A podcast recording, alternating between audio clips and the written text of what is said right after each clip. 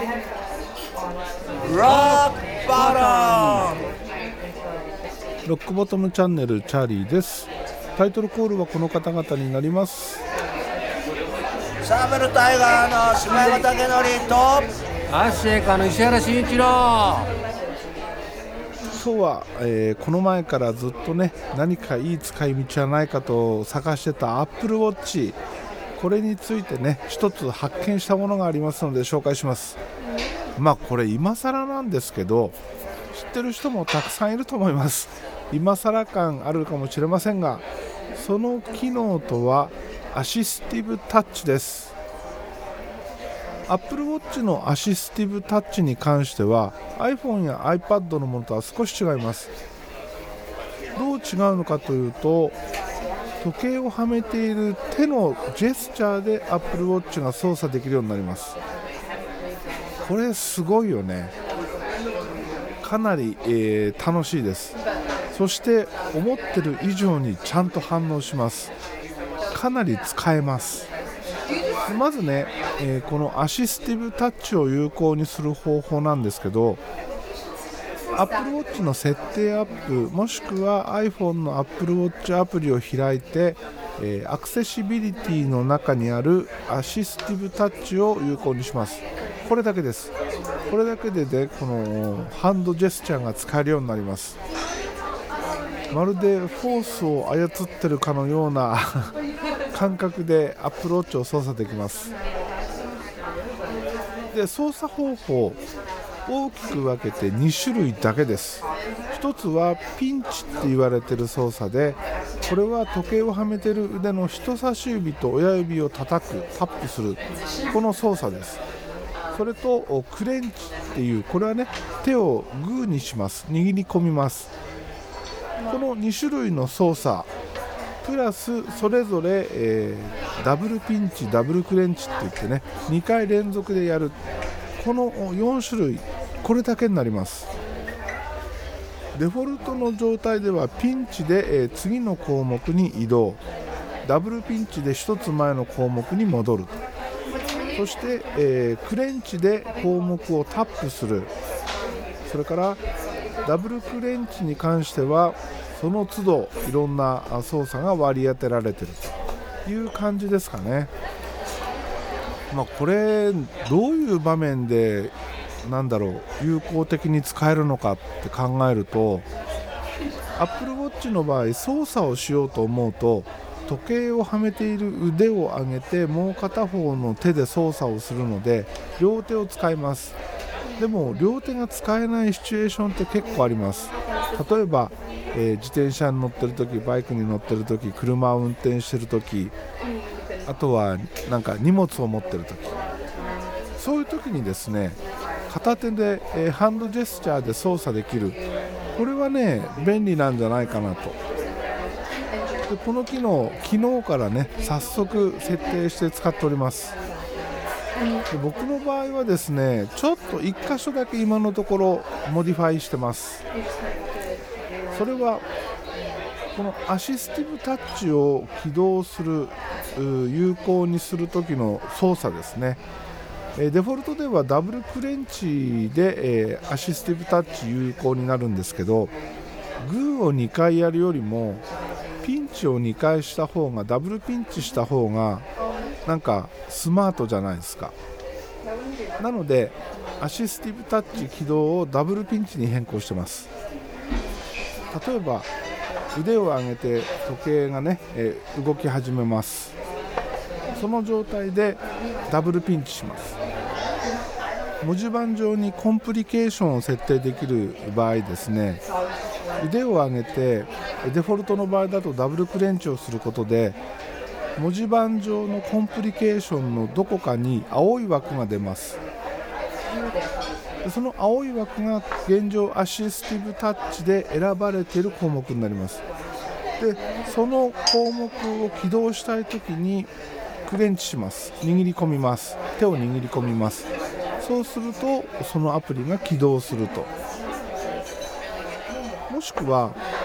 他のコンプリケーションを選びたい時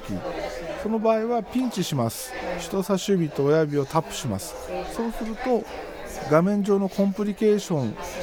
のね、えー囲われてる青い枠が次のコンプリケーションに移動します。で、えーどんどんどんどん、えー、とピンチすることで、えコンプリケーション上のアプリを動いていくというかねずれていく。あー行き過ぎちゃったなっていう時はダブルピンチ、えー人差し指と親指を2回タップすることで戻るっていう操作ができます。で選んだところで、えクレンチする握り込む。そうすることでね目的のアプリを起動させることができます。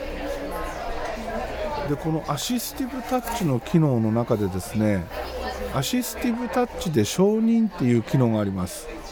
これねあの ApplePay とかあとは Mac のロック画面の解除とかそういう時にね便利なんですよ。まだ ApplePay での、えーと使用はしたことがないので何とも言えないんですけど例えば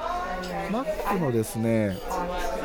環境設定システム環境設定、えーで例えばそうだなセキュリティのところとかって下に鍵マークがあって鍵マークを解除しないと変更できないっていう項目あるじゃないですか。そういう時普通、え鍵マークをクリックすることでパスワードを求められます。Apple Watch をはめてると Apple Watch のこのサイドのボタンをダブルクリックしてくださいっていう風に出ます。なんですがアシスティブタッチで承認っていうのを有効にしておくとですねサイドボタンのダブルタップもいりません。じゃあどうするのかというとダブルクレンチでこの鍵を解除することができるようになります。これね今まで Apple Watch のサイドボタンをダブルタップするだけでもめちゃくちゃこうなんて言うんだろう便利だなっていう感覚があったんですけどさらに片手で用が足りるってなるとこれはねほんと楽です。この機能おすすめです。なんですが唯一 ApplePay でのねこの使用環境使用状況っていうのがまだ未体験なのでここだけですねちょっと何とも言えないところですね。今までね Apple Watch って便利なんだけど操作をしようと思うと両手が必要だった。ここがね多分欠点だったと思うんですけどこのアシスティブタッチを使うことである程度の操作は片手で用が済むと。これはねかなりかなり便利に使えるんじゃないかなと。ただこのアシスティブタッチでできることいろんなことあるんですけど全てをアシスティブタッチで操作しようと思うとめちゃくちゃ慣れが必要だしそれからなんだろうあの実際両手でもう片方の手で操作した方が早いっていうことはたくさんあります。だから全てをアシスティブタッチにするのは、うん、やっぱりおすすめではないんだけどだけど